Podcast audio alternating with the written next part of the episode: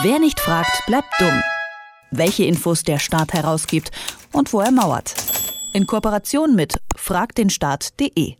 Negative Schlagzeilen aus Schwerin. In der Vergangenheit sorgte die Landeshauptstadt Mecklenburg-Vorpommerns eher selten mit Skandalen für großes Aufsehen bis jetzt.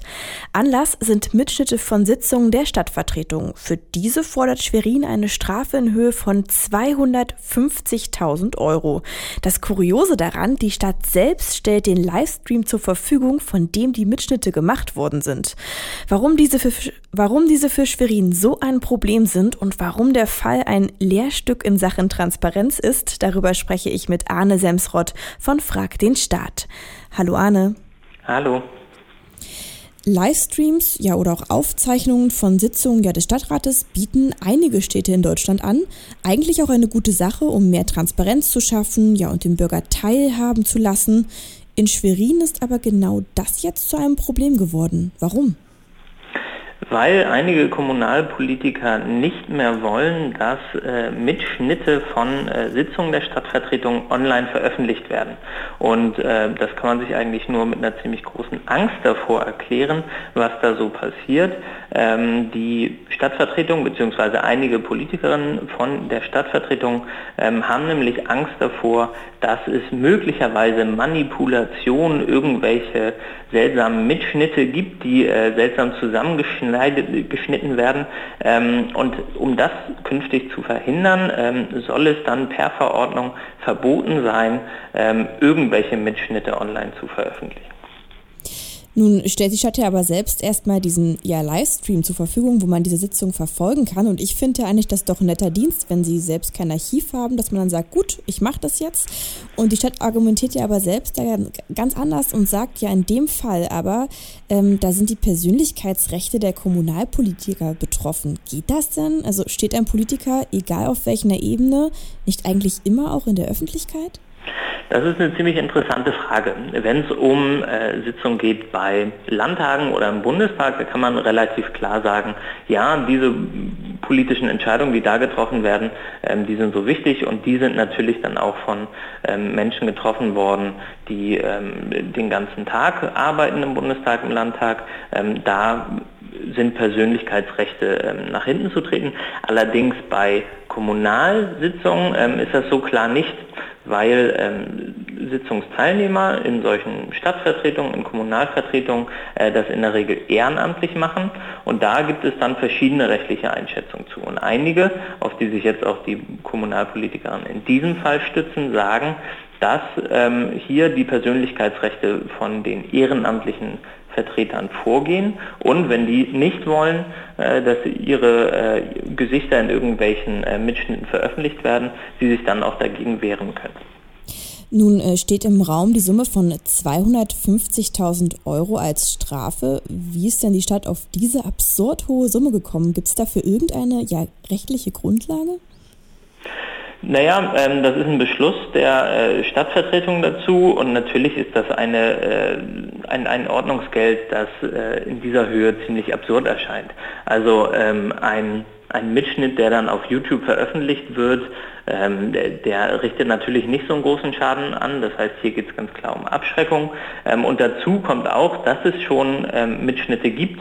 Ähm, und das sind übrigens auch keine, die irgendwie manipuliert sind oder Leute in schlechtem Licht erscheinen lassen, sondern ähm, drei Sitzungsmitschnitte, die auf YouTube sind. Und die werden auch nicht ähm, jetzt runtergenommen werden, weil es dafür keine rechtliche Handhabe gibt. Aber es wird gesagt, äh, wir wollen um jeden Preis verhindern, äh, dass, dass sowas in Zukunft nochmal geschieht und um jeden Preis heißt dann halt auch bis zu 250.000 Euro, das wäre nämlich dieser Preis.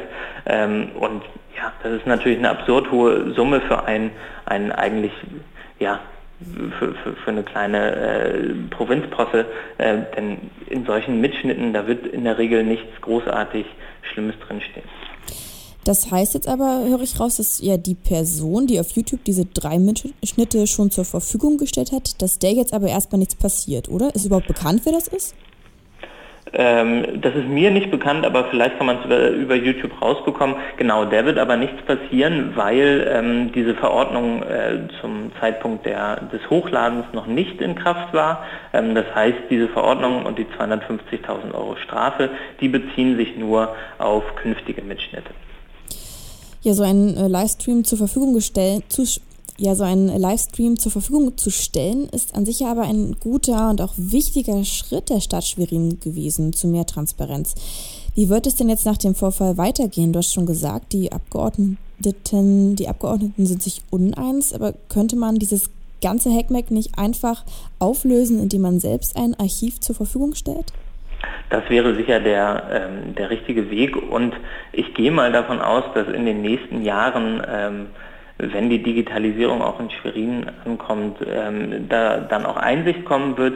Äh, für jetzt ist erstmal diese sehr restriktive Regelung da, übrigens auch nicht nur in Schwerin, sondern auch in anderen Kommunalparlamenten. Ähm, aber da wird sicherlich in den nächsten Jahren die Einsicht kommen, dass mehr Transparenz da dann auch zu mehr Vertrauen führt und letztlich auch zu mehr Interesse. Äh, wenn also gerade junge Leute über YouTube auf Mitschnitte von Sitzungen kommen, ähm, dann kommen sie vielleicht auch mal auf ein Thema, das sie interessiert und kommen dann auf die Idee, ähm, mal teilzunehmen an solchen Sitzungen. Wenn es kein Archiv gibt, dann ist die Wahrscheinlichkeit auch geringer und ähm, ja, hoffentlich wird auch die Stadtvertretung in Schwerin bald sehen, dass mehr Transparenz da dann auch zu mehr Beteiligung und zu mehr Vertrauen führt. Und mit einem ja von der Stadt zur Verfügung gestellten Archiv könnte sie ja auch all die Ängste dieser besorgten Abgeordneten quasi nehmen. Denn dann gibt es ja kein manipuliertes Material, beziehungsweise man kann immer beweisen, so sah es wirklich aus, oder? Ja, und natürlich ist dieses äh, vorgeschobene Argument der möglichen Manipulation äh, ziemliches ja, das führt, führt ins Nichts, weil äh, letztlich natürlich alles immer manipuliert werden kann.